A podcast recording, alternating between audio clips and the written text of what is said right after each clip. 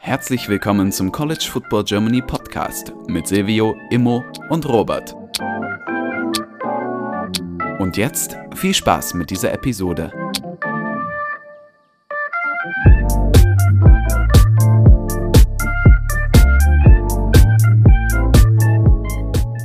Okay, herzlich willkommen zurück zu dieser neuen Folge des College Football Germany Podcast. Mit dabei ist heute Immo.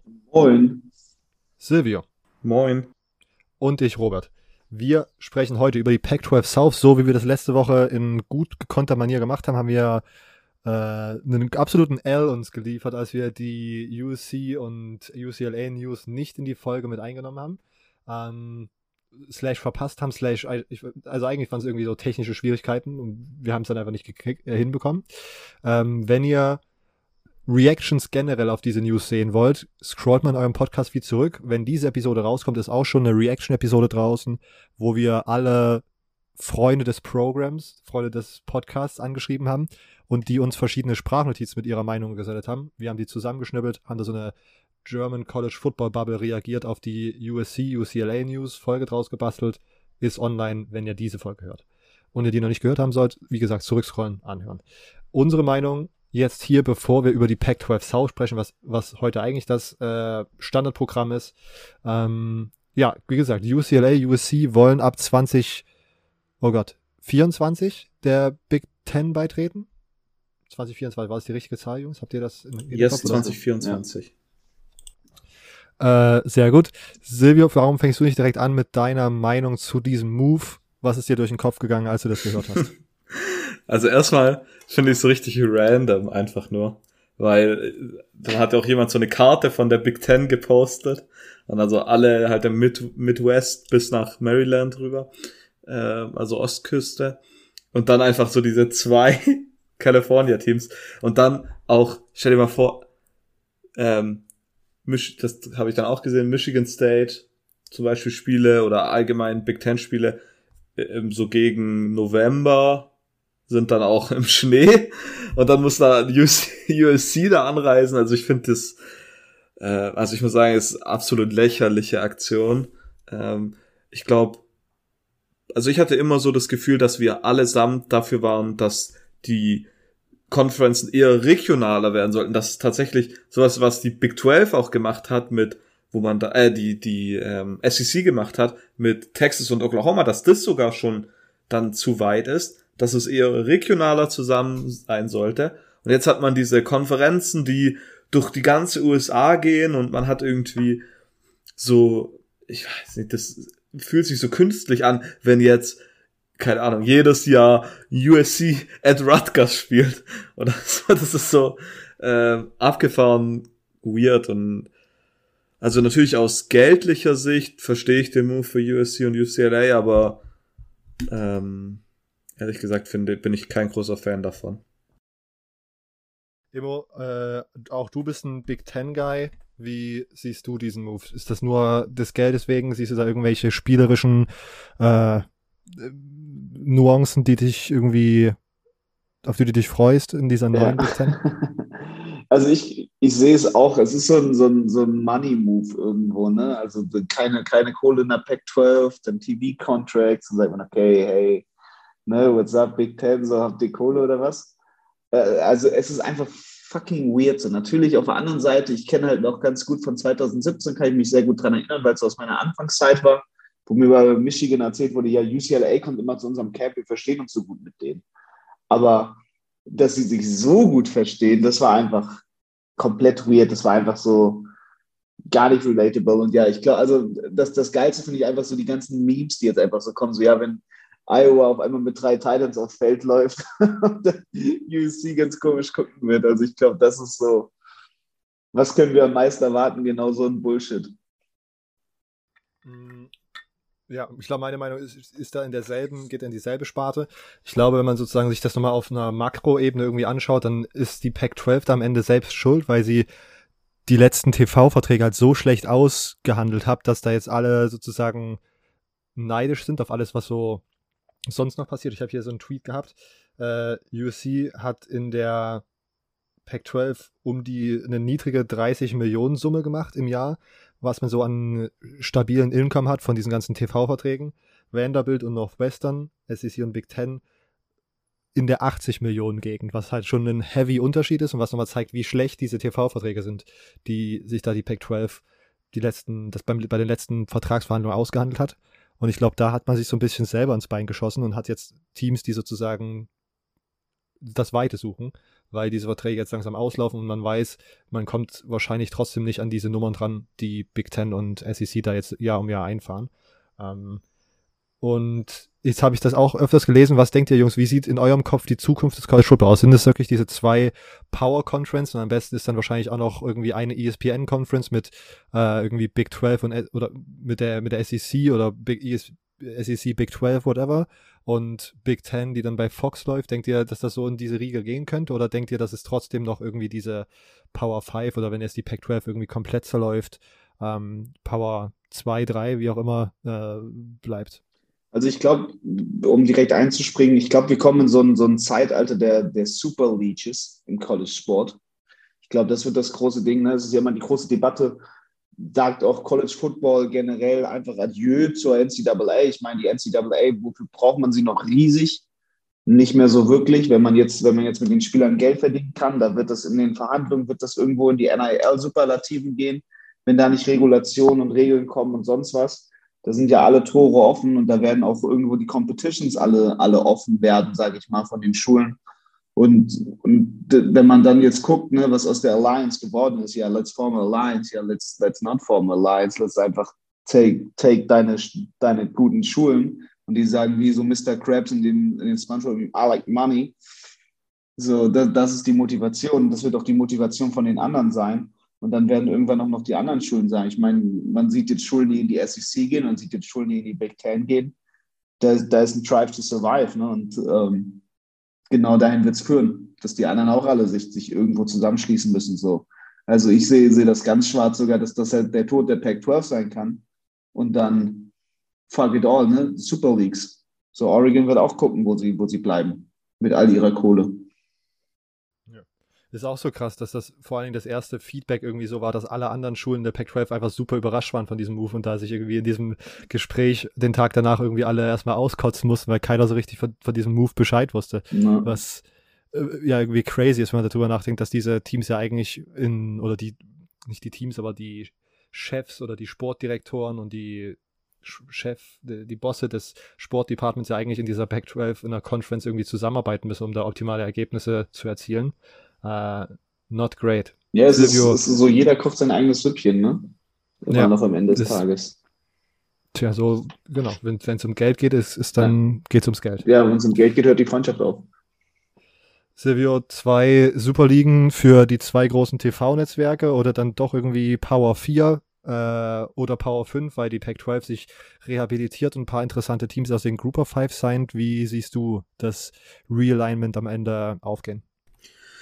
Also ich habe, ich glaube, ich glaube, Julian hat das äh, gesagt, dass er glaubt, dass es drei, auf drei Konferenzen hinausläuft und ich glaube, dass das so die Zahl ist, die so diese Orientierung an den Sport, an den Anbietern, sage ich mal, ist ganz interessant. Äh, habe ich ehrlich gesagt tatsächlich so noch gar nicht drüber nachgedacht. Also ist auf jeden Fall gut möglich.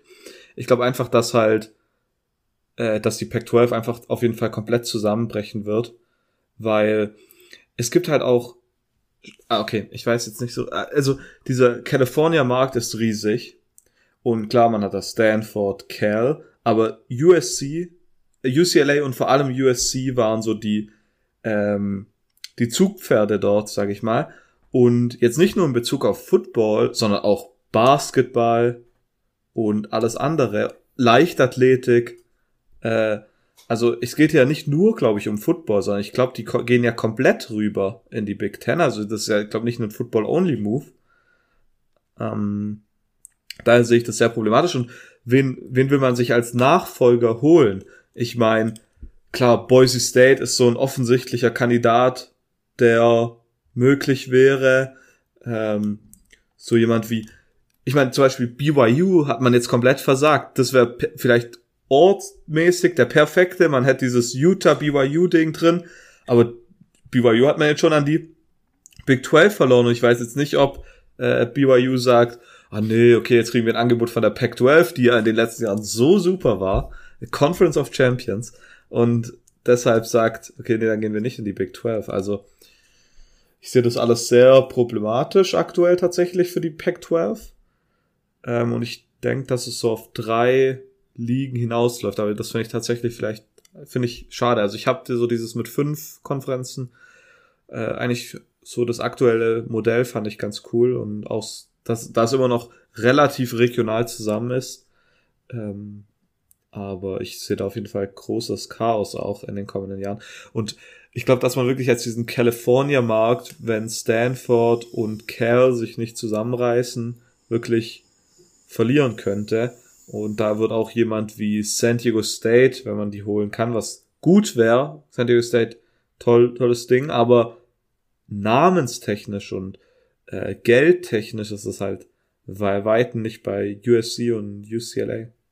Ich glaube schon allein mit, wenn man sagt, Stanford und Cal müssen jetzt den, den California-Markt beackern, weiß ich nicht, ob das überhaupt sozusagen so eine, also man verliert halt USC, und UCLA sind so große Namen, die man da verliert, in eine andere Conference, in den Rivalen, das ist schon schwierig. Ähm, und dann die letzte Frage, die mir noch im Kopf herumgeschwört ist, was denkt ihr denn passiert mit Oregon und Washington? Vielleicht den anderen beiden sehr großen Namen und vielleicht auch Utah. Utah, wie gesagt, immer so ein bisschen das Schlusslicht, vielleicht, weil auch Utah jetzt nicht den größten Markt darstellt. Ähm, aber Oregon und Washington sind so, glaube ich, die beiden größten Namen, die man auch so in, in, in den Staaten sozusagen eher nochmal erkennt. Was denkt ihr, wo geht die Reise hin für diese beiden Teams? Immo als erstes. Hm. Ja, das ist eine gute Frage. So, ich glaube, das, das, das, das ist das große offene Ding. Wo, wo geht es wirklich hin? Ne? Man sieht ja die Verhandlungen, man sieht sonst was, aber ja, how, how, how's it gonna happen? Noch keine Prediction von dir? Ja, noch nicht, noch nicht. Ich mich da noch nicht so, so tief, sage ich mal, mit beschäftigt, muss ich ehrlich sagen. Und deswegen, ja, will ich noch nicht die, die Prediction raushauen. Silvio, du irgendeinen Take dazu? Ähm, also bei Utah, ich weiß auf jeden Fall, dass diese Salt Lake Region einer der größeren TV-Märkte in den USA ist. Daher glaube ich, dass Utah speziell jetzt ähm, eigentlich schon Interesse von anderen Konferenzen auch heranziehen könnte. Und daher sehe ich mal bei Utah auf jeden Fall nicht das Problem. Und aber ich weiß nicht richtig, wo es hingeht. Ich denke, wenn da aber jemand anders halt klopft und sagt, so, so, so, wir machen hier die Superkonferenz, wir wollen euch dabei haben, sehe ich aktuell keinen Grund, warum sie das ablehnen sollten. Also auf jeden Fall, sage ich mal, Republikaner-Territorium. Also es ist eher, wenn, glaube ich, so ein Fox-Gebiet als äh, ESPN-Gebiet. Na gut, wir haben auch gerade ja. UC und UCLA, die zu der Fox League gewechselt sind. Also mhm. weiß nicht, weiß nicht, wie, wie, man da. Ja, die haben, die haben, also da, da kann man dazu sagen, na, obwohl, also die Fanbase ist wahrscheinlich sehr liberal politisch, wenn man, wenn man so diese ganze LA County-Ecke sieht, aber wenn man bedenkt, dass viele der USC-Booster zum Beispiel in Orange County wiederum sehr aktiv sind, so Martha Day und sonst was, und dass der einzig rote Fleck in Kelly ist, wie man immer die Ecke beschreibt. Ja, naja, am Ende Money, Money counts, fuck it, so, da, da geben auch alle Amis, glaube ich, ihre politischen Alignments auf, solange sie genug Kohle kriegen. Und was ich dann tatsächlich am Ende noch sehr interessant finde, ist, äh, was die ACC macht. Und die ist ja noch relativ ruhig geblieben, hat jetzt noch keine großen Wellen gemacht mit irgendwelchen Acquisitions, äh, und was dann mit Notre Dame passiert, ob die sozusagen independent bleiben wollen, was ja jetzt die letzten Jahre immer so schien, oder ob es dann vielleicht doch über den Long Run irgendwie safer ist, sich einer, ähm, einer Conference anzugliedern. Und ob es dann die ACC wird, die sozusagen jetzt, wie gesagt, jetzt in diesen ganzen Expansion Talks, glaube ich, noch nicht groß aufgetaucht ist, äh, wo man aber jetzt bisher sozusagen die meisten Connections hat, oder ob es dann doch die Big Ten wird, wo es ja geografisch Sinn machen würde tatsächlich. Und vielleicht sozusagen auch ein bisschen geldertragsmäßig reicher. Auch, auch aus. vielleicht auch mit der Rivalität jetzt nochmal mit USC ja nochmal was geaddet. So, ne? Also es gibt ja auch die, die USC Notre Dame Rivalry, ich glaube immer um Thanksgiving herum oder so, irgendwie. da ist ja auch was, das ist ja eine Long Standing seit den, seit den 1900, also seit den 20ern. Äh, im vergangenen Jahrhundert, seit über 100 Jahren gibt es ja auch schon. Okay. Irgendwelche abschließenden Worte dazu oder wollen wir erst mit der Pac-12 South anfangen? Es bleibt wild. Äh, ein Team, was letztes Jahr nicht so richtig wild war, Arizona. Äh, die Wildcats sind 1 und 11 gegangen. Ich arbeite weiter an meinen smoothen Überleitungen. Mhm. Ähm, ich habe die beiden Arizona-Teams übernommen, will diesmal direkt auch anfangen. Das Highlight Game 2021 äh, war der 10-3-Sieg gegen Kell, der einzige Sieg, den man hatte. Da war sozusagen die Auswahl nicht groß an Highlight-Games, die ich äh, hatte. Lowlight war wahrscheinlich eine 19-21-Niederlage gegen FCS Northern Arizona. Ähm, da kann man sich halt eigentlich echt nicht, ähm, ich weiß nicht, kann man sich eigentlich echt nicht leisten. Das Fazit zur 2021-Saison war ein absolutes, absolutes Desaster. 1 und 11, eine der schlechtesten Power 5 Teams der letzten Jahre, der, des letzten Jahres. Auf der anderen Seite, was ich sehr, sehr interessant fand, Recruiting 2022 überraschend gut. Also man wurde da, äh, man wurde da 22 national gerankt. Auch bei den Transfers hat man ordentlich zugeschlagen. Jet Fish, was ich jetzt aus diesen ganzen Berichten rausgelesen habe, ist ein interessanter Coach, der sozusagen viel so auf Motivational Trainer, Motivational Coach macht und sich dann einige talentierte ähm, selbst sozusagen etwas ferner von den X's und O's bleibt, scheinbar, und dann sozusagen seine äh, Assistants hat, die sich um das Football-Spezifische kümmern. Ähm, und das hat sich auf jeden Fall im Recruiting dieses Jahr irgendwie bemerkbar gemacht, dass das den Spielern ganz gut gefallen hat. Denn 22 ist eines, eines der, und je nachdem, wo man, auf welche Seite man schaut, das die beste Recruiting-Klasse der Pac-12, was wie gesagt nicht viel aussagen mag am Ende, aber ähm, nichtsdestotrotz einfach eine sehr, sehr gute, eine sehr, sehr, sehr gute Recruiting-Class. Der wichtigste Incoming Freshman ist auf jeden Fall Titoria McMillan, ähm, ein Receiver, der Nummer 4 Spieler aus Kalifornien, der Nummer 5 Wide Receiver der ganzen Klasse. Also das ist absoluter Game Changer, den man sich da geholt hat. Ein hoher Four-Star-Recruit. Ähm, und ja, und wie gesagt, einfach der wichtigste Spieler aus dieser Recruiting-Class. Sonst in der Offseason hat man Jane Delora bekommen als Transfer von Washington State als Quarterback. Uh, und sonst hat man auch bei den, bei, bei, den, bei den Coordinatoren ein bisschen gewechselt. Don Brown ist als DC weggegangen, ist jetzt Head Coach bei UMass. Uh, Johnny Nansen wurde uh, übernommen, der davor Defensive Coach bei verschiedenen Pac-12-Schulen war. Um, ähm, ist wohl weniger aggressiv, ist wohl eher so ein, ein Down-to-Earth-Guy, was Play-Calling angeht. Don Brown ja doch eher auf der aggressiveren, wir blitzen Hit him in the face. yes, wir, wir blitzen ihn ins Gesicht. Äh, Coach. Kann ich mich noch sehr gut dran erinnern, Don Brown. Ja, muss ja. ich stoßig einwerfen. Habe ich ja persönlich kennenlernen können. Der ist wirklich so ein in die Fresse Football. Und jetzt Head Coach bei UMass. Ja. Ähm, dann äh, weitere Offseason-Storylines oder schauen wir uns das Team an. Jaden Delora wird wohl der Starter sein und sah im Spring Practice wohl auch recht gut aus. Das Receiving Core könnte einer der Stärken des Teams sein, vielleicht sogar relativ underrated in der Pac 12 sein, weil sie recht jung sind. Und man hat dort, wie gesagt, Tetora McMillan, der ähm, wahrscheinlich auch relativ früh viele Snaps sehen wird und die Starterrolle reinschlüpfen kann. Dorian Singer ähm, und einen UTEP-Transfer Jacob Cowing, die wo die Namen sind, die man dort am meisten, am schnellsten auf dem Spielfeld sehen wird. Die O-Line äh, bekommt einiges an Erfahrung wieder zurück. Man hat vier Starter, die wieder zurückkommen. Äh, es fehlt wohl aber relativ schnell an Tiefe, wenn man sich sozusagen dieses Roster in Death anschaut. Und wenn da sozusagen die Verletzungen über die Saison zunehmen, dann könnte das recht schnell an Qualität abnehmen. Auf Running Back muss man seine zwei Leading Rusher ersetzen. Der Frontrunner scheint da wohl gerade Jonah Coleman, auch ein True Freshman, den man aus dieser 2022er Class gesigned hat, äh, der wohl auch im Spring Practice ziemlich überzeugt hat. Und sonst, wenn wir auf die Defense schauen, ist auf jeden Fall, sind auf jeden Fall die Defensive Backs die absolute Stärke. Da hat man massig Erfahrung zurück. Ähm, Jaron Harris ist da, der Name to Know in der D-Line. Äh, und die Linebacker finde ich auch recht interessant. Da hat man einen UC-Transfer, Hunter Eccles geholt, der bei den, äh, bei den Trojans ordentlich Erfahrung gesammelt hat. Und sonst, äh, wie gesagt, ich wollte den Arizona-Part jetzt nicht so super in-depth machen, weil Arizona zugegebenermaßen, glaube ich, nicht das interessanteste Team in der Pac-12 und auch nicht in der Pac-12 South ist. Ähm, man hat die Qualität an Personal, die man dieses Jahr da hat, ist auf jeden Fall besser als letztes Jahr. Die Sache mit Jet Fish ist immer noch recht interessant. Das einzige Problem ist äh, der Schedule, weil der ist wirklich wirklich knochenhart. Also man hat die Non-Conference Games, man startet mit drei Non-Conference Games at San Diego State, Mississippi State zu Hause und dann North Dakota State zu Hause, die amtierenden FCS-Champions. Also das ist einfach wirklich nicht vorteilhaft, wenn man sozusagen gut in die Saison starten kann. Und da kann ich mir sehr gut vorstellen, dass man da tatsächlich 0-3 in die Saison startet. at Cal, Colorado zu Hause, Oregon zu Hause, at Washington. Also das ist alles nicht, alles nicht easy. Ähm, ja, es ist, kann tatsächlich relativ hart werden, aber tatsächlich kann ich mir vorstellen, letztes Jahr, wie gesagt, 1-11 sieht sehr, sehr schlecht aus. Man konnte in einigen Spielen relativ nah dranbleiben, knapp verlieren. Und ich kann mir vorstellen, dass man mit diesem Kader, der einiges an Qualität dazugewonnen hat, das ein oder andere knappe Spiel gewinnen kann. Ob das jetzt aber mehr als, keine Ahnung,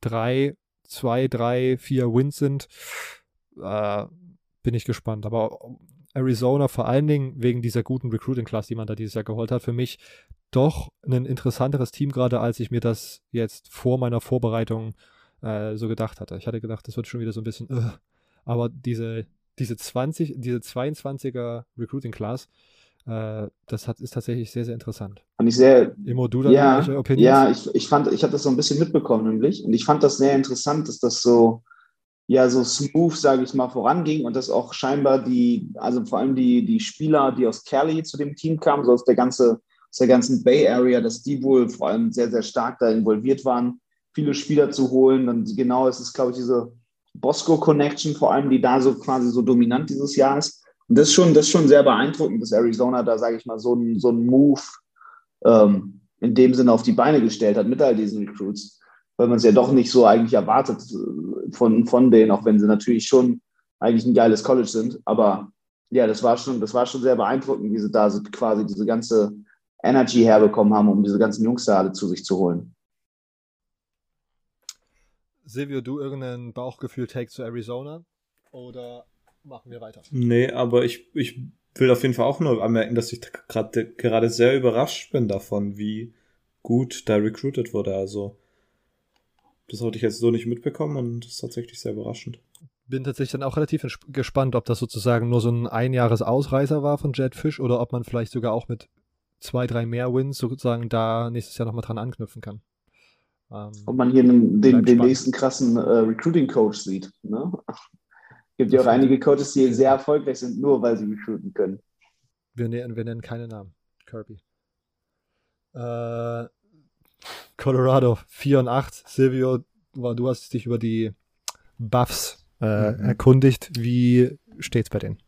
Ja, ähm, ist jetzt die zweite Saison gewesen unter Carl Durrell, der 2020 als Ersatz für Mel Tucker gekommen ist, der ja zu Michigan State gegangen ist. Und es lief nicht wirklich gut. Also dann ist 4-8 gegangen, 3-6 in der Conference. Aber man muss auch, glaube ich, sagen, dass letztes Jahr die Erwartungen nicht wirklich hoch waren. Ähm, aber ich glaube nicht, dass es dieses Jahr viel besser, wenn überhaupt besser werden kann. Letztes Jahr das Highlight war in der Saison mit vier Spielen, das ist immer schwierig zu sagen. Äh, ich würde tatsächlich äh, die, der Sieg gegen Arizona sagen, 34-0. Ähm, zu 0 zu spielen ist, glaube ich, immer was Schönes, auch wenn es gegen Arizona war. Aber das war sehr gut. Und das Lowlight war wahrscheinlich, als man 30 zu 0 gegen Minnesota verloren hat. Also man hat äh, erst gegen Minnesota 0-30 verloren und dann hat man, ich glaube, drei Wochen später gegen äh, Arizona 34 zu 0 gewonnen. Also ein Whitewash wieder ausgeglichen. Ja. Wir, ich glaube, letzte Woche hatten wir viele Teams, die schlecht waren, die schlechte Records hatten, aber die Spiele waren wenigstens knapp. Und dann denkst du, das hatten wir zum Beispiel bei, äh, bei Cal hatte ich das gesagt, aber bei Colorado war es einfach überhaupt nicht der Fall. Die, die Niederlagen waren schlecht, die Siege waren auch knapp, wo man in Double Overtime zum Beispiel gegangen ist. Und ich glaube, dass es da dieses Jahr weitergehen wird. Da man hatte letztes Jahr die zweitschlechteste Offense im College Football nur mit nur 257 Yards per Game, was unglaublich schlecht ist. Zudem hatte man 18,8 Punkte pro Spiel. Ähm, ja, das ist einfach sehr schlecht gewesen. Das fängt zum Beispiel an mit so Sachen wie Quarterback. Man hatte letztes Jahr, musste man einen Redshirt Freshman starten lassen mit Brandon Lewis, weil man hatte zwar Tennessee Transfer GT Stroud bekommen, äh, Shroud, nicht Stroud, äh, das ist jemand anders. Äh, JT Shroud, jetzt komme ich komplett durcheinander. ähm, der relativ hoch geratet war und in diesem Tennessee Quarterback Room war, wo überraschend viele talentierte Quarterbacks waren, hat sich dann aber vor der Saison verletzt und dann hat äh, Brandon Lewis gespielt, der jetzt okay gespielt hat, war jetzt nichts überragendes, aber war solide.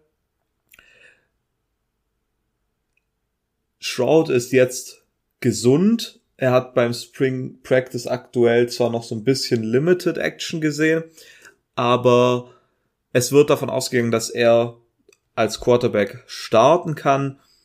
Ähm, man hat zwar offiziell einen Quarterback Battle, aber Mike Sanford Jr. ist da jetzt der neue OC, der von Minnesota kam.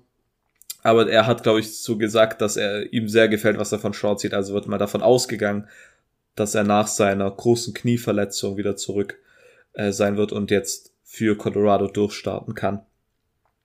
Letztes Jahr hatte man ähm, auch Probleme mit der O-Line. Natürlich, wenn die Offense nicht funktioniert, ist das meistens ein Zeichen auch dafür.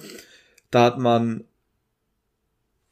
zwar übers Jahr hinweg Verbesserungen gemacht, aber man hat auf jeden Fall auch noch neue Leute gebraucht. Da hat man zum Beispiel Tommy Brown von Alabama bekommen. Die O-Line sollten, glaube ich, alle zurück sein. So ein paar Rotationsspieler sind, glaube ich, weg. Aber da sehe ich die Konsistenz vielleicht, die Consistency, die jetzt dadurch da ist, ein bisschen positiver. Bei Running Back verliert man aber einiges. Man verli verliert seinen Leading Rusher Jarek Broussard, der zu Michigan State geht. Ähm, aber hinter ihm die ganzen Running Backs sind weg. Aber wenn man so seinen Leading Rusher verliert, das ist meistens nicht gut. Ein Name, den man hier auf jeden Fall nennen sollte, ist Ramon Jefferson, der von Houston State kommt und dort, es von Sam Houston State und dort 2000 Yards in zwei Jahren gesammelt hatte.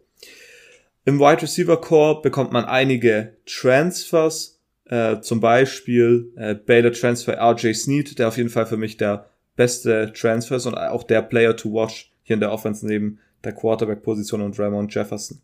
Man verliert aber auch einige Receiver, zum Beispiel ähm, Brandon Rice, der zu USC getransfert ist und Dimitri Stanley ist zu Iowa State getransfert.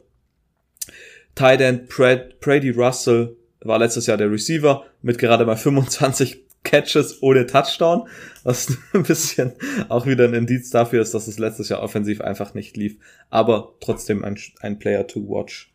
In der Defense äh, hatte man letztes Jahr auch Probleme. Natürlich mal keine Hilfe von der Offense bekommen, wie viele Leute schreiben, aber das war auch in sich schlecht. Man war letzter in Sacks in der Pac-12 und zweitletzter in Total Defense. Ein Player, der da aber relativ gut war äh, und jetzt auch ein Player to watch ist, ist auf jeden Fall Terence Lang in der D-Line. Man verliert sein Hybrid Playmaker in Carson Wells, der eine sehr wichtige Rolle hatte. Aber man hat andere Linebackers, die sehr interessant sind, zum Beispiel Linebacker Quinn Perry, der aktuell so als der Leading äh, Linebacker angesehen hat. Isaiah Lewis ist zurück. Das ist der Leading Tackler letztes Jahr gewesen und definitiv der beste Safety, den sie haben und allgemein der beste Defensive Back. Aber man verliert im Defensive Backfield erneut viele Leute per Transfer. Mark Perry ist zu TCU gegangen, Christian Gonzalez zu Oregon und Michael Blackman zu USC. Deshalb wird man auf jeden Fall eine sehr junge, unerfahrene Secondary äh, haben. Und ich glaube tatsächlich, dass man das gegen Teams, die eine gute Passing Attack haben, merken wird, zumindest zu Beginn, dass man da einfach Probleme bekommt, so mit Abstimmung. Immer als ehemaliger DB kann da ja vielleicht ja. ein bisschen nach was dazu sagen. Allgemein, der Key wird von allen geschrieben, ist der Pass Rush, dadurch, dass es letztes Jahr so schlecht war. Ähm, ich sehe da aber aktuell nicht wirklich, dass das deutlich besser werden könnte. Zudem kommt Ungewissheit so ein bisschen in der Offense mit JT Shroud, natürlich mal, es wird sehr viel darüber geredet, aber kann er dann wirklich oder wird dann am Ende doch Brandon Lewis irgendwie starten? Also da ist die Quarterback-Position auch, finde ich, noch ein bisschen ein Fragezeichen, da JT Shroud zwar viel Potenzial hat, aber bisher es noch nicht richtig gezeigt hat. Und daher sehe ich das im Gesamtpaket eher problematisch. Vor allem, wenn wir uns mal den Schedule anschauen. Man hat als Out-of-Conference-Game, äh, Out-of-Conference-Schedule hat auch nicht den leichtesten. Man spielt gegen TCU daheim, at Air Force und at Minnesota. Über Minnesota werden wir an einem späteren Zeitpunkt natürlich noch reden. Aber dann zum Beispiel auch die letzten vier Spiele der Saison sind Oregon, at USC, at Washington und im letzten Spiel Rumble in the, in the Rockies gegen Utah. Also, ja, man bekommt zwar auch einen neuen Offensive Coordinator mit Mike Sanford, aber bei dem war es halt bei Minnesota letztes Jahr auch nicht das Beste, warum er auch ausgetauscht wurde. Also kombiniert die Probleme in der Defense, der Offense plus einen nicht leichten Schedule. Ich sehe da echt ich glaube tatsächlich nicht, dass man den 4-8-Rekord wirklich verbessern kann. Und wenn, dann wäre ich überrascht. Also ich würde tatsächlich denken, dass sie wieder 4-8 gehen, aber eher vielleicht sogar 3-9. Das, der Win-Total, den ich gesehen habe, wurde zuletzt auf 4-5 gelegt und da würde ich auf jeden Fall das Under nehmen. Okay. Eher ein negativer Ausblick. Tatsächlich mein, auch mein Bauchgefühl gesagt. Ich habe jetzt nicht groß Colorado vorbereitet, aber so viel Improvements zu dieser Saison letztes Jahr, die wirklich sehr zum Verzweifeln irgendwie aussahen habe ich da jetzt auch noch nicht äh, gefühlt. Gesehen. Ja, ich bin, bin, mir nicht, bin mir auch nicht schlüssig so, ne? Also ich glaube, Colorado ist so, so, so, eine große Wundertüte noch nach wie vor. So, ne, eine bunte Packung, wie Haribo Colorado. äh, ja. Wie groß die Wundertüte ist, die ab 2024 in der Big Ten spielt, UCLA, äh, kann uns jetzt Immo erzählen. UCLA ist letztes Jahr 8 und 4 gegangen. Immo, können Sie den Rekord halten, verbessern oder rutschen Sie ab? Ich glaube, das, das ist ganz interessant. Ich glaube, also was, was, um, um das mit dem Recording quasi gleich schon vorwegzunehmen, ich glaube, das ist eine Frage dessen, äh, wie, wie gut man seinen Channel aufstellt. Und da ist UCLA ist wirklich fucking smart, meiner Meinung nach, wie die das schon wieder äh, sich hingebogen haben, mit wem sie da alles spielen werden. Aber bevor wir das Ganze direkt mal, ja, direkt mal durchkauen, eigentlich, was, was sie da schon wieder für ein Shadowing angestellt haben, Schauen wir doch erstmal auf, auf das letzte Jahr, 2021, ja, 8-4. Du hast es genannt, es ist eigentlich wirklich gut gelaufen. Auch am Ende, man hätte eigentlich ein Bowl-Game gehabt. Der Holiday Bowl gegen North Carolina ist ja leider gecancelt gewesen. Ich weiß gar nicht mehr, ehrlich gesagt, so richtig, warum. Habt ihr da noch eine Erinnerung? Ich glaube, da war irgendwas mit Covid oder Wetter oder so. Irgendwas war da auf jeden Fall. Äh, I think, I think it was the Wetter. Äh, aber ich glaube, es war eher Covid. ja. ja, auf jeden Fall UCLA. Ja, sehr interessant. Chip Kelly, ähm, immer eigentlich ein guter Trainer. Und so war das auch bei, bei denen auf jeden Fall. Ich meine, wenn man, wenn man auf die Highlights guckt, man hat, man hat LSU besiegt, als sie gerade zum Zeitpunkt auf dem 16. Platz gerankt waren. Man hat gegen USC schön in der Rivalry den, den Win reingeholt. Ähm, das, das freut natürlich die Fanbase, das macht immer sowas, sowas man hält immer den Job sicher, da hat man auch Cal Bears nochmal besiegt. Man hat so, so seine Rivalen eigentlich, hat man, hat man fertig gemacht, die, die, man, die man fertig machen wollte, auch in Cali. So, aber wenn man dann guckt auf der anderen Seite, gegen wen verliert man dann in Cali? Ja, gegen Fresno State, gegen natürlich Team, das zu dem Zeitpunkt gerankt war und auch einen Headcoach hatte, der jetzt zu Recht bei, bei Washington ist und einfach nicht mehr da ist. Aber dass man dann natürlich trotzdem in-State gegen eine Group of Five Schule verliert, das ist natürlich bitter. Ähm, das, sind, das sind immer so bittere Niederlagen, genauso wie dass man, dass man gegen Oregon, wo College Game Day da war, so eine knappe Niederlage reinbekommt, 31, 34 verliert, äh, schön on, on National Television. Das tut natürlich ein bisschen weh oder noch, noch schön zu Hause im Rose Bowl äh, in so einer, so einer sagenhaften Kulisse. Das ist natürlich immer ein bisschen mager, so das ist nicht, nicht was du haben willst als Schule aber nichtsdestotrotz eigentlich 2021 sehr, ja, sehr, sehr erfolgreiches Jahr eingefahren. So grundsolide, weil jetzt nicht irgendwie, sag ich mal, herausragend besonders in, in irgendeiner Form, aber es war immer, immer solide, immer stark. Man hat eigentlich ein gutes Ding da gehabt und ein gutes Jahr gehabt.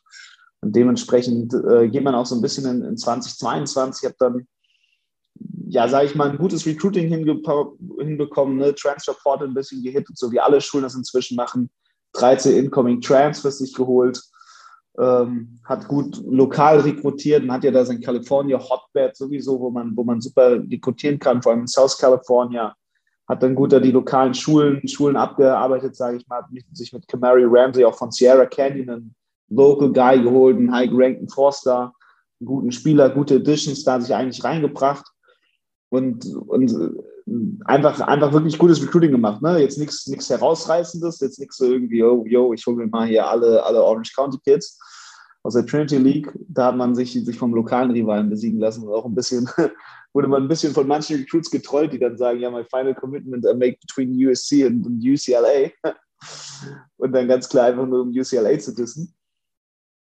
Ähm, ja, das ist natürlich trotzdem, trotzdem schon, schon solide und dann noch Coaching-Staff hat man eigentlich sehr viel, sehr viel sich gehalten.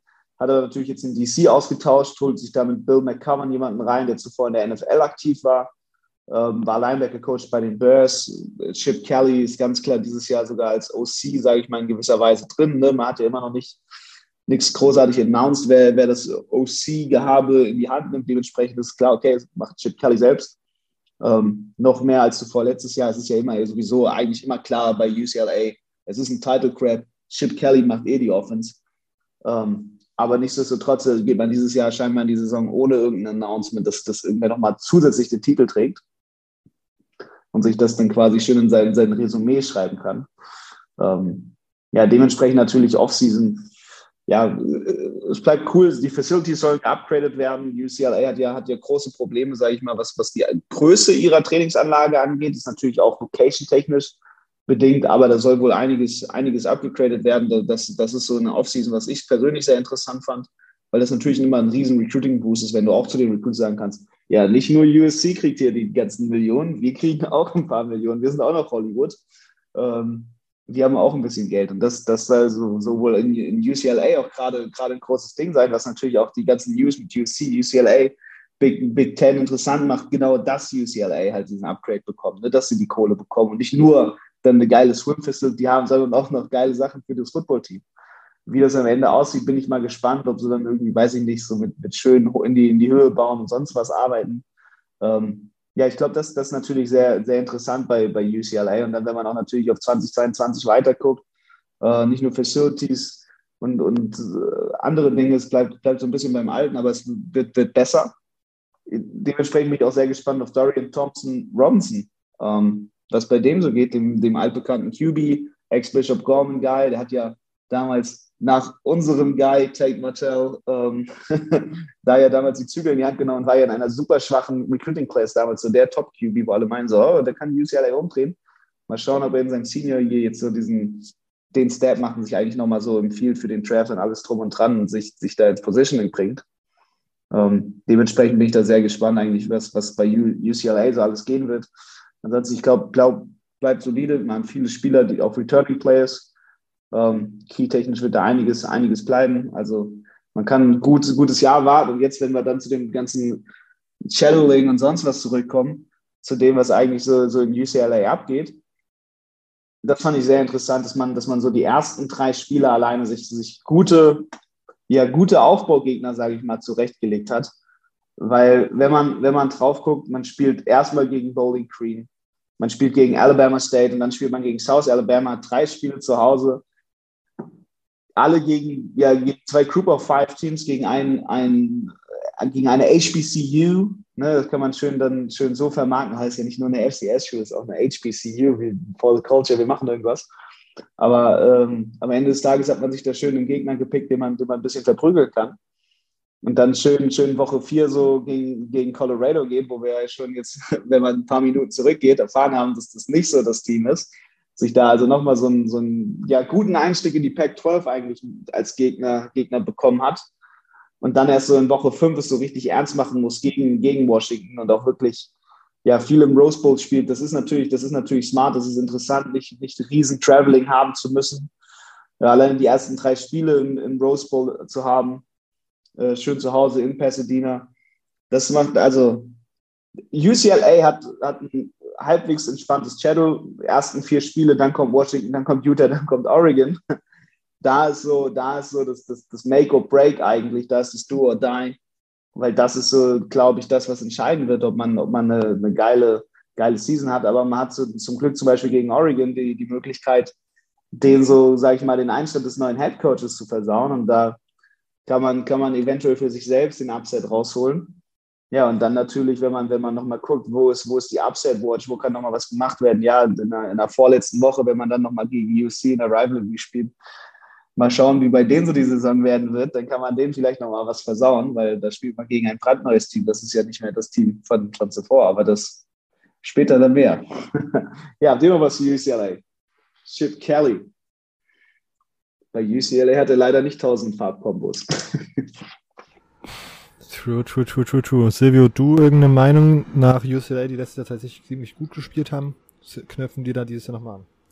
Äh, ich glaube schon, ja. Also ich, also ich fand das auf jeden Fall sehr überraschend, wie UCLA in den letzten Dingen gespielt hat, weil ich eigentlich immer so ein, kein Hater war, aber ich habe es immer sehr ein Realist. negativ gesehen, UCLA. Ja. Ein Realist zu dem, was UCLA die Jahre zuvor gebracht hat und dann, was sie 2021 gebracht haben. Das war schon, das war schon sehr, sehr erfrischend.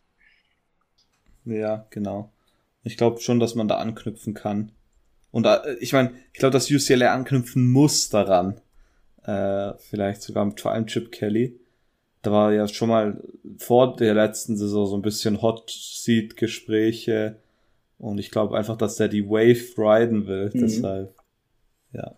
Manchmal braucht man den Druck. Ihm hat es ganz gut getan das stimmt, das stimmt. Ähm, ja, same, finde ich, finde auch, die gehen in die richtige Richtung. Dass Dorian Thompson Robinson so zurückkommt, hatte ich tatsächlich irgendwie schon wieder so ein bisschen verdrängt. Jetzt in sein fünftes Jahr und das sah letztes Jahr schon ziemlich gut aus, was er da gemacht hat. Also die QB-Position ist auf jeden Fall safe und wenn man jemand so einen Playmaker hat wie DTR, dann ist das, glaube ich, schon mal eine ganz gute Sache. Ähm, wer die, wahrscheinlich nicht an den Erfolg vom letzten Jahr anknüpfen kann und auch keinen semi-großen Playmaker auf QB hat, Arizona State Sun Devils, letztes Jahr 8 und 5 gegangen. Ähm, Highlight Game wahrscheinlich der Sieg gegen UCLA, weil UCLA, wie gesagt, letztes Jahr ziemlich gut war. Ähm, Niederlage die 10-24 gegen Niederlage gegen Oregon State. Und sonst war das, glaube ich, auch eine, ich würde sagen, eine okaye Saison. Ich glaube, man hatte halt auch wieder ein bisschen zu hohe Erwartungen oder sehr hohe Erwartungen, weil man mit Jaden Dennis einen Quarterback hatte, der jetzt schon so ein bisschen Erfahrung hatte. Man hatte eine starke Recruiting-Class gesigned mit vielen Receivern und Running Backs, die sehr talentiert aus waren aus Kalifornien, die dann so ein bisschen aufblühen sollten. Hat so mittelmäßig geklappt und ist dann 8 und 5 gegangen. Ähm, gut, aber vielleicht ein bisschen ernüchternd, wenn man sich am Ende komplett anschaut.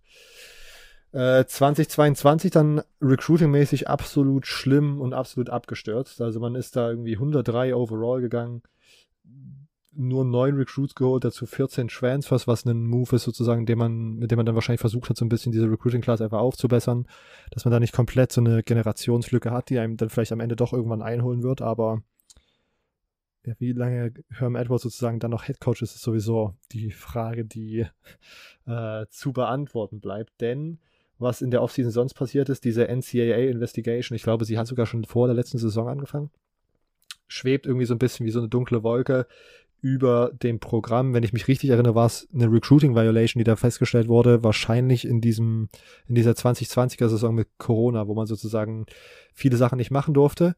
Und Arizona State aber viele Sachen. Aber was, was Arizona State auch sowieso gemacht hat, ähm, das kann ich ja mal erzählen. Also das, das ist ja, das ist ja äh, auch berichtet, sage ich mal. Das ist ja kein Geheimnis oder so.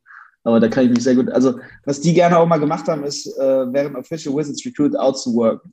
Ähm, und das darfst du gar nicht in dem Sinne, wie die es äh, halt gemacht haben. Und das ist wohl die Violation, die sie auch äh, gezielt begangen haben, dass sie quasi, ne, wenn sie auf Wizards hier haben, dann, ja, komm, hier, mach mal den Drill, den Drill, den Drill. Und dann ist das eher wie so ein, so ein, so ein zweistündiges Camp auf einmal nochmal so eine, so eine In-Person-Evaluation, so wie das ein NFL-Team macht, als wie es halt ein College darf. Und das ist, das ist immer wohl so das, das crazy Ding bei denen, dass die halt, ne, genau das, und das halt während Corona dann halt auch natürlich nochmal auf die Spitze getrieben. Und die Sache ist, dass das irgendwie jetzt schon sehr lange untersucht wird, aber es da noch immer kein finales Urteil dazu gibt. Und deswegen ist Herm Edwards noch Coach, was aber wer aber kein Coach mehr ist, ist sein ehemaliger DC, OC, Tight End Coach. Die sind alle zurückgetreten. Wide Receiver Coach und DB Coach sind entlassen worden. 17 Spieler sind ins Transfer Portal gegangen mit einigen Leistungsträgern. Ähm, also, das ist alles ein sich, äh, das ist alles ein auseinanderfallendes Team, wenn man sich das mal so in der Makroperspektive anschaut. Jaden Daniels, wie gesagt, einer der Leistungsträger ist weggegangen zu LSU. Auf Quarterback wird deswegen Emery Jones wahrscheinlich übernehmen, der als übers Transfer Portal kam von Florida. Wie gesagt, bei Florida manche Spiele gut, manche Spiele schlecht, sehr inkonstant, nicht so richtig auf dem Level, als sich das bei der SEC oder bei einem Team, was in der SEC oben mitspielen möchte, äh, gewünscht hat. Aber ich bin immer noch, route immer noch für ihn und eigentlich auch für die Sun Devils. Die Top Running Backs sind weg im Transfer Portal Daniel Ngata, einen Recruit, der glaube ich vor zwei Jahren kam, der mir ziemlich gut gefallen hat, und Xavier Valden, ein Transfer von Wyoming, der da letztes Jahr absolut alles zerrissen hat äh, in der Mountain West, kommen und sollten das eigentlich alles gut, ganz gut wegpuffern oder aufpuffern können. Also Running Back würde ich mir jetzt keine große Sorgen machen. Die Receivers sind aber in der Tat äh, etwas dubios. Also da sehe ich noch nicht so richtig jemanden, der da krass Leistung übernehmen kann. Diese Zeiten, wo Arizona State einfach back-to-back, -back, äh, ich glaube, in Kiel Harry war der erste und dann oder in Kiel Harry der zweite, wo Arizona State zwei back-to-back -back richtig so Number One Receiver hatte, die einfach äh, absolut Brandon Ayuk war dann noch der, der, der nachfolgende. Also, wo die einfach so Playmaking Wide Receiver haben, sehe ich dieses Jahr tatsächlich nicht mehr so. Ähm, Elijah Badger kann mehr produzieren, war letztes Jahr schon ganz okay. Dazu kommt noch Transfer Cam Johnson von Vandy, von dem man einiges erwarten, erwartet, aber so richtig einen, der so richtig absteppt und dann Number One Receiver sein kann, sehe ich tatsächlich jetzt gerade nicht auf dem Roster. Ähm, die O-Line verliert drei Starter, auch wieder viele im Transfer-Portal gelandet. Man muss wahrscheinlich dann auch einige Transfer setzen, die teilweise auch relativ spät erst nach dem Spring Practice ankamen. Ähm, Homegrown, Talent Isaiah Glass ist einer, auf den man aufpassen sollte. Da schreiben sehr viele Publikationen drüber, dass das einer ist, der jetzt langsam ein Breakout-Jahr haben kann. Letztes Jahr Freshman, jetzt Sophomore und der eine so der Key-Player in der Offense werden kann. Ähm, aber sonst sehe ich die Offense tatsächlich sehr, sehr brüchig. Also Xavier Walladay ist tatsächlich einer meiner Lieblingsspieler aus dem letzten Jahr aus der Mountain West gewesen, weil mir der einfach sehr, sehr gut gefallen hat bei Wyoming. Aber alles andere ist alles so ein bisschen, alles ein bisschen nebulös, was da passiert in der Offense. Ähm, die Front 7 in der Defense könnte auf jeden Fall eine Stärke werden. Vor allem die Linebackers Kyle Sowell und, und äh, Melvin Robertson sind da Melvin Robinson sind da äh, Robertson, mein Gott, äh, sind da meine Favoriten. Äh, wie gesagt, D-Line und Linebacker sind sehr, sehr gut, sind sehr, sehr gut gecoacht, ähm, sehen stark aus. Die DBs hingegen sind auf jeden Fall eine Schwachstelle. Man muss vier Starter in der Secondary jetzt ergänz, äh, ersetzen.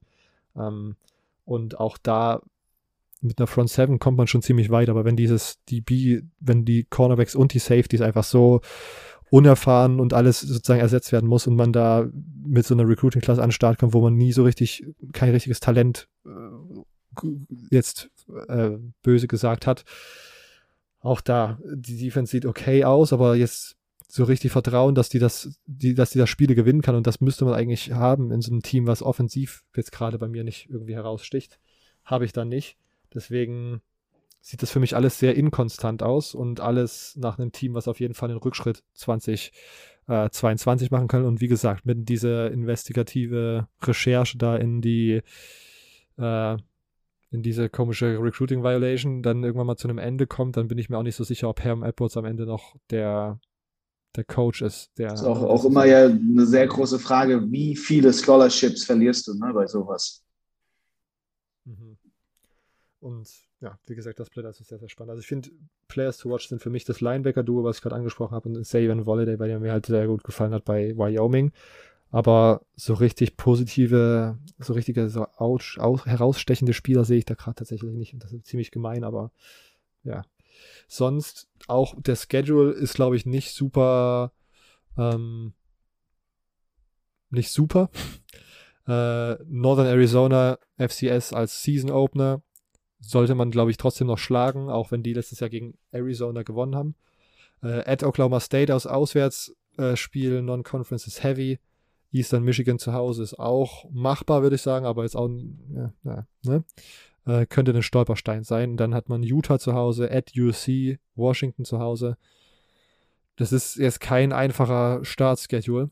Äh, und hinten raus dann Oregon State, Arizona State, äh, Arizona, das die die Rivalry diesmal auswärts. Also ich weiß nicht. Also ich sehe keine acht Wins. Vielleicht geht es eher so Richtung sechs, wenn es sehr schlecht läuft, vielleicht sogar gen vier oder fünf. Also es, ich bin wirklich sehr negativ eingestellt gegenüber Arizona State äh, dieses Jahr. Irgendwelche anderen Anmerkungen, Bauchgefühle zu Arizona State immer? Ja, es, es ist einfach eine komische Situation. Ne? Man weiß, das ist halt auch so, so was, was, was im Recruiting halt immer schade ist, weil keiner weiß eigentlich, was passiert. So, und keiner weiß, was so vorangeht und dementsprechend ist das natürlich immer sehr, sehr störend. Weil es einfach viel Verwirrung gibt, die für da gesorgt wird. Ja. ja, ja. Silvio, du irgendwelche Ergänzungen? Nö, eigentlich nicht. Rudi? Dann darfst du jetzt weitermachen mit Utah. Äh, 10 und 4, Pac-12 Champ. Äh, kann man da anknüpfen dieses Jahr? Mhm. Aber davor will ich tatsächlich noch kurz was erwähnen, was ich gerade vorhin nicht erwähnt habe, als wir über, das, über die Moves von UCLA geredet haben. Ähm, und zwar war das was, was ich gelesen habe und ich habe es jetzt nochmal nachgeschaut, wie das ist. Und äh, KSL 5 TV, das ist der, so ein NBC-Affiliate aus äh, Utah, die zu, ich glaube, die gehören zu der Mormo zu, auch zu den Mormonen, aber die haben gerade berichtet, Utah, Arizona, Arizona State and Colorado are reportedly meeting with the Big 12 Conference on Tuesday. Ah. Ähm, also haben wir da vielleicht unsere Antwort. Ähm, das war dann das offizielle Austausch für die Pac-12, glaube ich wollte ich nur mal erwähnt haben. Ist auf jeden Fall witzig, dass Colorado jetzt wieder zurück in die Big 12 angeblich will. Ähm und angeblich wollen Oregon, Washington und Stanford auch in die Big 10. Äh, okay, das jetzt nochmal als kleiner Anhang daran. Das hatte ich nämlich vorhin vergessen und ich habe es jetzt extra nochmal kurz gecheckt. Aber reden wir über den letztjährigen Pac-12 Champ Utah. Äh, 10-4. Äh, klasse Saison. Also ich glaube, da kann man wirklich nicht viel nörgeln. Vor allem nach dem Start. Man ist halt 1-2 gestartet mit Niederlagen gegen BYU und so eine sehr taffe Niederlage gegen San Diego State, wo man Triple Overtime verloren hat. Und man hatte dann auch in Woche 6, nee, Woche 7 hatte man eine ziemlich ja, traurige Niederlage aus Utah Sicht gegen Oregon State. Aber danach war alles perfekt. Zum Ende hat man in drei Wochen zweimal Oregon besiegt. Das erste Mal zu dem Zeitpunkt, wo Oregon Nummer drei war und eigentlich so als ähm, Safe Bet für die Playoffs galt. Aber Utah hat gesagt, nö, nö. Und hat sie dann gleich zweimal geschlagen. Am Ende sind sie dann in den Rose Bowl gekommen. Und das war, glaube ich, eins der besseren Spiele letzte Saison gegen äh, Ohio State, wo man dann mit 48 zu 45 ähm, verloren hat, aber ich würde tatsächlich sagen, dass das vielleicht sogar eins der besten das Spiel der Saison für Utah war, äh, wenn man im Generellen sieht und sonst ist es auf jeden Fall, ich würde sagen, die erste, der erste Sieg gegen Oregon und dann natürlich im Pac-12 Championship Game ist ja sowieso klar. Immer du warst bei dem Spiel, gell? Ja, das war der Hammer. Also, das war scheiße Oregon-technisch, aber das war der Hammer, was, was Utah da gemacht hat, wenn ja. wir aus der Perspektive gucken. Und dann das Lowlight war, glaube ich, auf jeden Fall dann die Niederlage gegen Oregon State, weil sonst wäre man, glaube ich, was, äh, zehn Spiele undefeated gegangen ja. ähm, in Folge. Ich glaube aber, dass es im kommenden Jahr gleich gut laufen wird, wenn nicht sogar besser. Ähm, und das ist nicht nur meine Meinung, ich glaube, da ist allgemein so ein bisschen Optimismus überall, wenn es um Utah geht. Cameron Rising äh, war, let, war Starter und hat dann, dann kam ja Charlie Brewer ins Team von, von Baylor, aber Rising hat sich wieder zurückgekämpft und hat den Starting-Job zurückbekommen und war dann eigentlich äh, ab Woche 4 auf jeden Fall der Fulltime-Starter wieder und Utah ist seitdem abgefahren. Sie sind dann 9-2 gegangen mit Rising. Er für fast zweieinhalbtausend Yards geworfen, 20 Touchdown, 5 Interception, 83, äh, 63,8, 83 wäre ein bisschen abgefahren, 63 Prozent äh, Completion Percentage. Also wirklich einen sehr soliden Quarterback und Cameron Rising ist jetzt ein Fifth-Year Junior, also ist auf jeden Fall wieder da und ich glaube, das ist sehr, sehr wichtig. Zudem bekommt Rising fünf von sechs seiner Top-Receiver zurück. Natürlich ganz zu nennen ist da Brent, ich glaube, der ist Keith Quid, Quid heißt er? Ich weiß, weiß immer noch nicht, wie man den ausspricht. Ähm, hatte letztes Jahr 611 Yards, 6 Touchdowns, 50 Catches, wirklich abgefahren. Ähm, auf jeden Fall eine Name to watch auch für den NFL Draft. Running Back äh, hatte man letztes Jahr Tavian Thomas, der sehr, sehr gut war mit 1100 äh, Rushing Yards und 21 Touchdowns, also eine wirkliche Touchdown-Maschine, aber er äh, hat sich gegen die NFL entschieden und ist auch nochmal zurück, was natürlich sehr gut ist für Utah. Und zudem bekommt man zum Beispiel äh, von der Lake Gibson High School mit Jalen Clover einen sehr starken äh, Four-Star Running Back, wo viele schreiben, dass er auch schon in dem Jahr direkt äh, Snaps bekommen könnte. Zwar hat die Utah O-Line, die letztes Jahr sehr, sehr stark war äh, und eine der besten, ich glaube, haben die nicht sogar den Award für die beste O-Line gewonnen? Ich bin mir nicht mal ganz sicher, das habe ich mir jetzt nicht aufgeschrieben. Also sie hat sich zumindest vom Spielerischen angefühlt, als wäre es die beste O-Line. Wenn ich bedenke, dass Bamidela oder Sidney Cave und Thibodeau so verprügelt hat. ja, genau. Aber Olaseni ist jetzt weg und Nick Ford auch mhm. bei der NFL. Aber man hat dahinter eigentlich relativ okay Spiele. Zum Beispiel Paul Miley, Miley äh, hatte letztes Jahr auch schon ein paar Starts. Der wird jetzt wahrscheinlich in, äh, Cent, in den Starting Center Position rutschen. Ähm, zudem ist Jaron Camp zurück, der letztes Jahr die ganze Saison mit einer Knieverletzung verpasst hat. Und Olaseni wird äh, ersetzt durch Braden Daniels, der äh, von Right auf Left Tackle wechseln wird. Wer auf Right Tackle starten wird, ist aber aktuell auch noch so ein bisschen eine Frage. Aber wie wir sehen, bleibt die Offense sehr gut intakt. Und das ist auf jeden Fall schon was sehr Positives. Fragezeichen in der Defense sind eigentlich sehr leicht zu erklären, weil man hat einen Linebacker mit Devin Lloyd und Sewell zwei sehr gute Linebacker verloren in die NFL. Man bekommt aber hinterher äh, zum Beispiel von Florida einen äh, Transfer mit Mohamed Diabati, Diab Diabati, Diabate? oder? Ja, genau. Der äh, zwar das Spring Practice komplett verpasst hat, aber äh, da wird erwartet, dass er auf jeden Fall ein Starter ist. So, da hat man mit Reed und Barton äh, zwei interessante, da Reed ähm, eigentlich schon oft gestartet hat und Lander Barton ist einer äh, der Four Stars, die Utah bekommen hat. Da hatte Utah dieses Jahr drei, äh, vier Stück. Nee, stimmt gar nicht. Nur drei Stück. Ähm, mit was ihnen auf jeden Fall die Nummer 34 Overall Recruiting Class und ich glaube die Nummer 4 in der Pac 12 gegeben hat, was auf jeden Fall sehr positiv war. Bei den äh, Recruits muss man auf jeden Fall neben äh, Barton und Clover, die ich jetzt beide schon genannt habe, auch noch Nate Johnson nennen, der ein sehr underrated meiner Meinung nach Quarterback ist. Äh, vor allem, da er nur so als Dual Threat Quarterback angesehen wird, der sehr, sehr guter Läufer ist und 24-7 Sports hat, glaube ich, geschrieben bei der Athlete Evaluation, hieß fast, fast, fast. Äh, aber er kann tatsächlich auch werfen. Also Nate Johnson ist vielleicht für die kommenden Jahre ein Name, den man beachten sollte. Travis Broughton hat letztes Jahr viel verpasst. Der war da vorne ein All-Pack-12 Cornerback, ist dieses Jahr aber wieder fit und zurück mit Phillips und Mataele äh, eigentlich ein sehr gut aufgebautes Backfield. Zudem hat man damit auch noch in, im Backfield Cole Bishop, der letztes Jahr auch sehr, sehr gut gespielt hat und RJ Hubbard, der auch gut gespielt hat, aber über die letzten zwei Jahre hinweg äh, sehr viel Verletzung hatte. Cole Bishop vielleicht für mich der Name, der dieses Jahr richtig eine Breakout-Saison äh, haben könnte, auch wenn er letztes Jahr schon sehr gut war, aber ich glaube, dieses Jahr könnte er so auf eine National-Ebene kommen.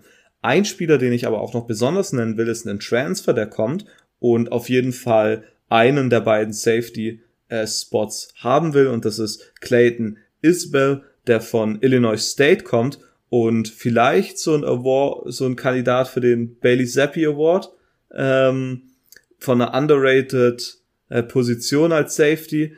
Vielleicht, wenn man da viele Interceptions haben könnte, äh, Jim, Jim Thorpe Award ist glaube für den besten DB. Ähm, das wäre auf jeden Fall ein Contender für den ersten defensiven Bail, äh, Bailey Zappi Award Holder für mich. Und noch ein Young Guy, den man auf jeden Fall nennen sollte, ist Junior Tafuna, der letztes Jahr Pac-12 Freshman Defensive Player of the Year war. Ähm, ist ein Defensive Tackle. Ich glaube, das ist auf jeden Fall ein sehr, sehr talentierter Spieler. So, wenn wir auf den Schedule von nächstem Jahr schauen, dann, oder von der kommenden Saison, dann sieht das jetzt nicht so übel aus. Also Woche 1 ist auf jeden Fall sehr indikativ dafür, wie es vielleicht laufen könnte. Man spielt at Florida, das ist auf jeden Fall auch mit dem neuen, ganz neuen Florida Coaching Staff ist das, glaube ich, ein Spiel, wo dieser Coaching Staff sich direkt zeigen will gegen ein Team, von dem viele Leute viel halten und wo Leute auch denken, dass sie ganz oben mitspielen können. Das wäre natürlich ein großes Zeichen für Florida und sonst ist Florida ein großer Name zu besiegen. Allgemein hat man aber sonst relativ leicht, man hat spielt at Arizona State, gegen Oregon State, Washington State, Arizona, Colorado. Also man hat eigentlich, finde ich, nicht wirklich in der Hinsicht was Schwieriges, was Spiele hintereinander ab angeht. Man spielt at UCLA und dann gegen USC, was vielleicht noch schwierig sein könnte. Aber sonst spielt man gegen Oregon, spielt man nach Stanford und vor Colorado. Das geht auch. Und sonst, man spielt nicht gegen Washington, man spielt nicht gegen andere irgendwie schwierige Out-of-Conference-Games. Man hat San Diego State, was noch interessant sein könnte, aber sonst Southern Utah. Man spielt nicht gegen BYU dieses Jahr. Ähm, ich finde das eigentlich einen sehr machbaren Schedule. Und wenn man dann bedenkt, dass äh, letztes Jahr Utah 14. national in Punkte pro Spiel war und die Offense mehr oder weniger komplett intakt bleibt, außer der Left Tackle und Center, finde ich das sehr gut. Und die meisten schreiben, dass wenn äh, Utah diese Linebacker-Position sehr gut füllen kann, dann kann das sehr gut werden. Und da würde ich tatsächlich predikten, dass Utah die Pac-12 South gewinnt und wahrscheinlich auch die Pac-12 dieses Jahr gewinnt. Was sich vielleicht auf den ersten Augenblick recht hot anhört, aber wenn wir sozusagen in Betracht ziehen, dass wir letztes Jahr oder letzte Woche, äh, nicht letztes Jahr, ähm, darüber gesprochen haben, dass alle Pac-12 North Teams gerade so ein bisschen im Umbruchstimmung sind und wir da auch noch kein so richtige, kein so richtiges Powerhouse für die 2022er Saison sehen, hört sich das doch dann recht reasonable an auf den zweiten auf den zweiten Gedanken. Äh, was ich aber tatsächlich zu bemängeln finde, ist, dass man nicht gegen BYU spielt, dass man da sozusagen dieses, ähm, dieses Rivalry-Game einfach aussetzt, weil man sozusagen das immer nur so als Out-of-Conference-Game gescheduled hat. Ein bisschen, bisschen schade. Ja, ich glaube, glaub, sehr, sehr spannendes Team nach wie vor, sehr, sehr solides, was die die Jahre gemacht haben, ne? immer, immer sehr gut. Die sind, sind sehr gut dabei inzwischen immer mehr auch Recruits reinzubringen, also auch gute Quality Recruits, ne? einfach konsolides Team, einfach konsolide, saubere Arbeit seit, seit ein paar Jahren und äh, macht einfach Spaß. Einfach Spaß, diese Schule zu verfolgen. Äh, du hast jetzt die Aufgabe, uns zu erzählen, ob es auch Spaß machen wird, sich USC anzuschauen 2022. Yes, sir. Äh, letztes Jahr. Die Frage ist, aus welchem Blickwinkel? Aus, als neutraler Football-Fan, denn USC ist letztes Jahr 4 und 8 gegangen. Äh, wird da ansehnlicher Football dieses Jahr gespielt mit den ganzen Transfers, den ganzen Neuigkeiten, News, Änderungen, die da vorgefunden Ja, yeah, let's, let's, let's talk about USC. Es ist, it's a lot. ähm, aber bevor wir das direkt reinspringen in den absoluten Wirbelsturm, den ja eigentlich 2022 für USC dargestellt hat. Ähm, lass uns doch erstmal ganz kurz über 2021 reden, weil, also das war, sage ich mal, zumindest am Anfang ein bisschen wild. ähm, ja, 4-8 Record, 3-6 in der, in der Pac-12. Ähm, dazu interessanter Fact, das war der schlechteste Record seit 1991. Seit 1991 haben sie es nicht mehr geschafft. Also da sind sie 3-8 gegangen und haben es einfach nicht mehr geschafft. Seit, seit 1991 waren sie immer noch quality-technisch konsistent genug, zumindest, zumindest nicht so, so rein zu verlieren. Ja, und dann, wenn man, wenn man das macht, dann, ja, warum feuert man nicht direkt nach der zweiten Woche seinen Headcoach? Ähm, wow, einfach, einfach wow, so, so alle, alle Dinge, die da zusammengekommen sind. Ähm, das war schon, das war schon crazy so und dementsprechend musste ich dann noch erstmal überlegen, ja, was, was ist das Highlight? So, in so einer, so einer schlechten Chaos-Season ist es dann eigentlich schon ein Highlight, vier Spiele zu gewinnen.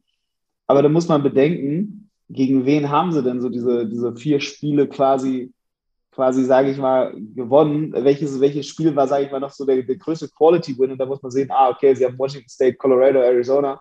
Und dann kann man sich so ein bisschen entscheiden, was es ist. Und dann würde ich eher am meisten sagen, äh, Washington State, weil weil da haben sie, sage ich mal, zumindest 54-14 gewonnen und nicht äh, halbwegs knapp, so wie das Ding gegen Arizona.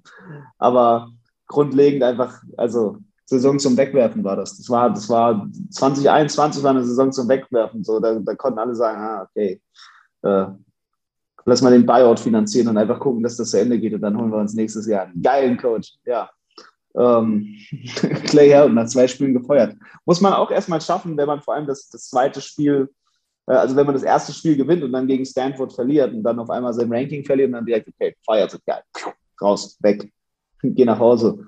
Äh, hier ist mein Zuhause, jetzt nicht mehr. Ja, ähm, dementsprechend, was ist das Lowlight die ganze Saison? Also verschenkte Zeit, verschenktes Potenzial und da war ja eigentlich einiges davon dabei. Also es ist ja nicht so, dass USC jetzt nie Potenzial hat oder auch nicht 2021 Potenzial hat, aber es war ja schon vor der Saison hat man schon, ist man schon in diese Gespräche reingegangen, ne? was, was ist mit Clay Helton?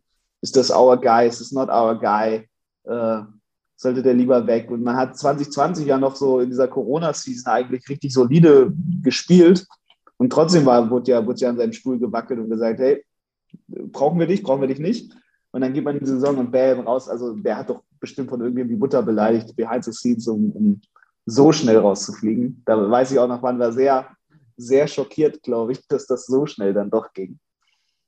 Ähm, ja, dementsprechend 2021, also einfach, es ist eine Saison zum Vergessen gewesen. Ne? Es ist am Ende des Tages verschwendete Zeit, verschwendetes Geld, verschwendete Energie. So, die haben sowieso Half-West alle gespielt, weil sie wussten, ja, da kommt ein neuer, kommt neuer, neuer Staff. genau das ist passiert, wenn man auf 2021 guckt. Ich meine, was, also 2022 meine ich, was war da los? Das war ja einfach nur, nur crazy, krass, heftig, was da alles passiert ist, was da alles zusammengekommen ist. Lincoln Riley kommt von Oklahoma. Oklahoma-Fans wollen diesen Mann am liebsten lynchen. Der kriegt so viel Geld, eine Villa in Los Angeles. Einfach, einfach Top Prime Real Estate, also das ganze, ja, das, das ganze Drumherum, was da passiert ist, um diesen Mann nach, nach UC zu holen. Und jetzt ist er innerhalb von acht Monaten oder so, wie ich die Statistik richtig gesehen habe, in drei Conferences ja jetzt quasi theoretisch gewesen.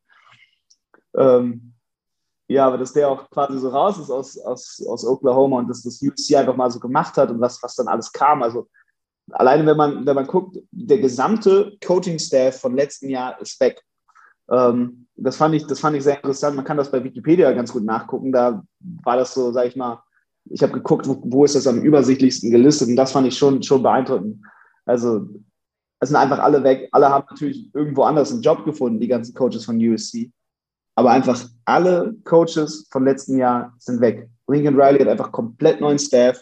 Es ist eine komplett neue Schule dann sieht man, wie viele Leute sind eigentlich getransfert, wie viele, also es sind 27, äh, einen Moment hier, warte, ich sage es euch genau, ich habe die genaue Zahl mir extra aufgeschrieben. 27 Spieler aus dem Programm sind weggetransfert. Unter anderem äh, die Legende Drew McCoy, der hat gesagt, bruh, keinen Bock auf neuen Coach, I'll leave, ich gehe nach Tennessee.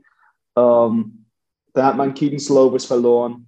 Man hat, man hat so viele Spieler, die auch teilweise also gestartet sind und gespielt haben und eigentlich ja grundsolide, gute Spieler waren, einfach, einfach verloren. Die haben gesagt haben, fuck it so, bye. Jackson Dart ist auch genauso weg. Also, ne, jetzt, jetzt am Ende des Tages, man hat natürlich super viele Leute reingetransfert bekommen, man, man one of the guys überhaupt bekommen, wenn man, wenn man das so, so ein bisschen behaupten kann. Ähm, ich meine, Caleb Williams ist als Incoming Transfer reingekommen, Jordan Addison und 21 weitere Spieler. Man hat, man hat 23 Transfers wiederum bekommen. Man ist so ein bisschen die Transfer U gewesen 27 Spieler weg, okay, zack, scheiß auf die, lass mal 23 neue Leute aus dem Transferportal holen und so. Das Free Agent Team eigentlich überhaupt gewesen.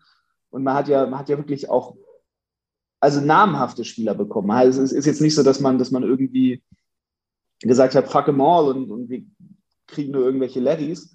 Nee, man hat dann auch auf einmal auch Travis Dye geholt von, von Oregon und Bryson Shaw von Ohio State ist gekommen und, und sonst und sonst wo. Also man hat ja richtig von Oklahoma und Colorado und Washington und Oregon und Virginia und Arizona State und überall Pittsburgh, sonst wie TCU.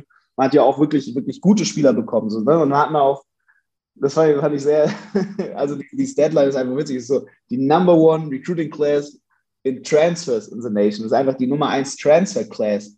So, und das, das ist einfach so auch so eine, so eine wilde Sache, dass, okay, es gibt jetzt einfach eine, eine Transfer Class und dann Transfer Recruiting ist genauso wichtig inzwischen, quasi wie, wie dein, dein Recruiting in der High School und am Junior College. Und ja, einfach, es, es ist ein anderes Team. Es ist gar nicht mehr USC von letzten Jahr. Das Programm ist quasi geschenkt. Man hat eigentlich Haufen 30, 30, 40 neue Leute so ungefähr, weil man hat ja auch noch seine Recruiting Class und ist eigentlich ein komplett anderes Team, komplett anderer Staff. Wahrscheinlich haben sie auch noch komplett anderes Nutritioning und, und Strange Coach, sogar, sogar der Strange Staff ist anders. Sogar, sogar quasi, wahrscheinlich die Gewichte sind anders. Haben sie neue Gewichte extra gekauft, neue Barbells und Dumbbells und hast nicht gesehen. Vielleicht ein paar, paar Eisenstangen noch extra von woanders her, damit bloß nicht mehr das alte USC ist alles aus dem Fenster geworfen, gesagt, hey, hier könnt ihr haben. Vielleicht hat sich das UCLA ja geholt, deswegen haben sie eine neue Facility. Äh, ja, einfach, einfach crazy. Dann auch, wenn man, wenn man Recruiting guckt, man, also meiner Meinung nach zum Beispiel in Kalifornien am besten rekrutiert von allen Schulen. Man hat die ganzen coolen Martha Day Boys geholt, man hat Domani Jackson bekommen, man hat CJ Williams bekommen. Der ist übrigens auch der, der UCLA getrollt hat ähm, der gesagt hat, hey, ich äh, pack mal UCLA in meine Final Two und gehe nach USC und habe das eigentlich schon drei Monate vorher USC auch so erzählt.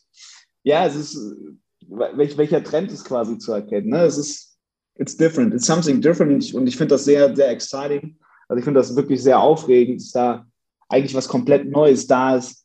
Ein bisschen Drama für alle Leute, so für, also für den Average, Average Football Fan um das jetzt quasi so abzuschließen, die Frage, ja, es wird interessant, weil das ist, das ist etwas Neues und da ist schön viel Drama, da ist Hollywood, das ist Hollywood, das ist Hollywood Football, USC ist, ist live Hollywood Live-Action-Movie, da kannst du eigentlich eine, eine, Serie über das ganze Drama dieser Saison drehen, da kannst du schön irgendwie, weiß ich nicht, kann sich Netflix kaufen und dann machen sie da irgendeinen so, so Drama-Scheiß draus, ähm, weil, also das, das ist Drehbuchmaterial, was da passiert ist, ist wirklich USC, it's, it's different, it's, it's something else. So. Also, wie, wie soll man es beschreiben, außer was ist da denn los?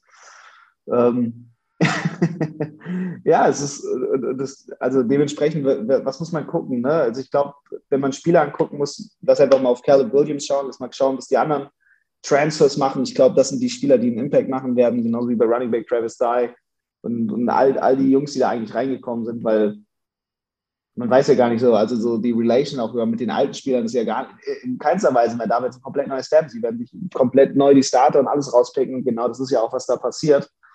Es ist einfach, einfach ein bisschen so, so dieses Jahr ein Gefühl von einer Söldnertruppe und entweder funktioniert es oder funktioniert es nicht. Und man wird es erst sehen, wenn sie auf richtige Konkurrenz treffen. Aber dementsprechend, also ich glaube, QB-Positioning, die haben da einen mega interessanten Quarterback. Schauen wir einfach darauf und, und die Offense. Entweder wird sie zaubern oder nicht. Also Oklahoma war ja nicht umsonst so eine erfolgreiche Schule die letzten Jahre mit dem Coach, den sie da hatten. Und der jetzt bei USC ist Lincoln Riley. Dementsprechend, es, es wird spannend. Es wird einfach nur, nur fucking spannend und dementsprechend auch, ja, was, was das ganze Channeling angeht, natürlich. Also so, so jede, jedes Game ist ein Stepping Stone, weil wenn sie alleine schon, also sie haben halt Woche 1 Rice, ja, das, das sollte machbar sein.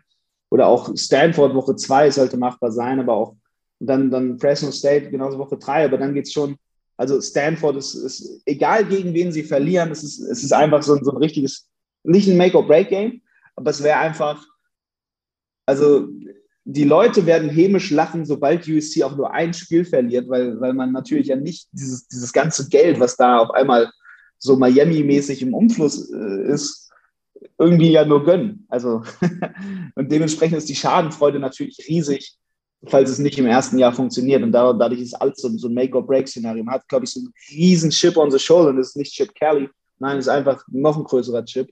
Und ähm, ja, der ist einfach nur, nur riesig und, und wird einfach da sein und wird, wird so wie so, ein, wie so ein riesiges drückendes Gewicht, wie so ein Ballast einfach auf dem Körper sein, als hätte man einen Rucksack mit, mit Ziegelstein.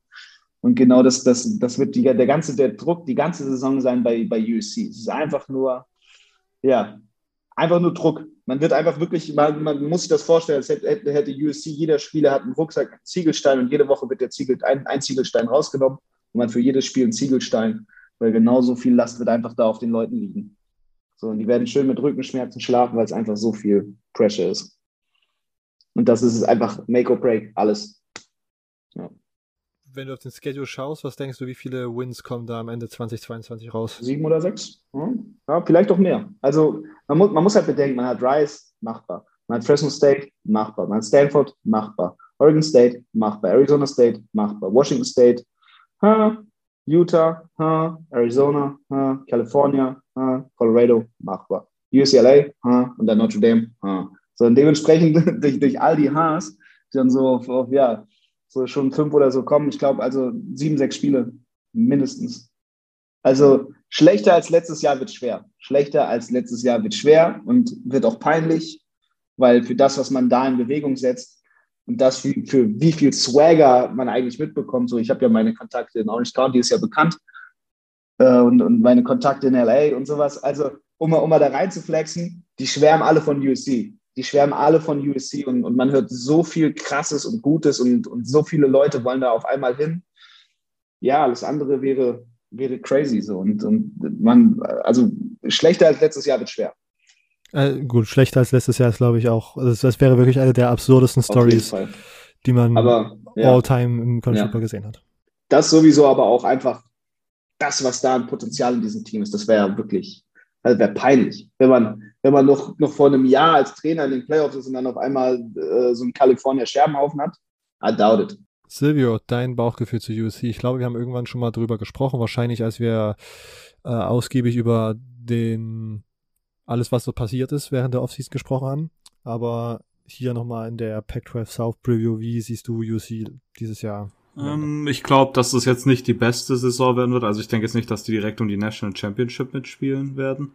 Aber auf, ich glaube, direkt nächstes Jahr dann vielleicht, also jetzt 2023 dann, kann, glaube ich, dass das sehr, sehr gut werden wird. Also äh, ich bin da sehr positiv eingestellt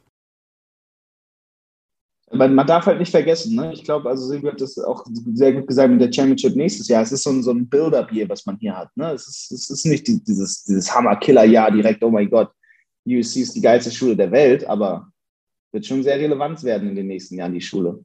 Bleiben wir mal, genau, bleiben wir mal optimistisch, was da der Outlook ist. Das, das ist mhm. genügend Investment da. Gute Jungs, ähm, das war die Pac-12 South irgendwelche Anmerkungen zum Schluss oder verabschieden wir uns hier und schicken die Zuhörer in einen viel zu warmen Tag? Genießt den Sommer, solange er noch anhält. Ne? Wir kennen das alle in Deutschland. Das, die Hitze kann man nicht genießen. natürlich, natürlich. Dafür muss man nicht extra nach Mallorca, Leute. Come on. Gut, dann wie immer könnt ihr uns auf Instagram folgen, CFB Germany Podcast, auf Twitter CFB Germany Pod. Die nächste Folge wird wahrscheinlich nächste Woche kommen. Obwohl ich mir nicht zu 100% sicher bin, wir haben die organisatorischen Sachen noch nicht ganz zu Ende gesprochen gehabt. Äh, aber genau deswegen folgt uns einfach auf den Social Media Kanälen, damit ihr da up to date bleibt. Und ja, dann hört ihr uns demnächst wieder. Wir ballern hier die Conference Previews so weiter raus, weil wir, glaube ich, auch schon im Verzug sind und wir uns ordentlich anstrengen müssen, das alles vor der Saison zeitgerecht äh, rauszubauen. Ähm, genau. Deswegen bis zum nächsten Mal. Bis dahin. Ciao.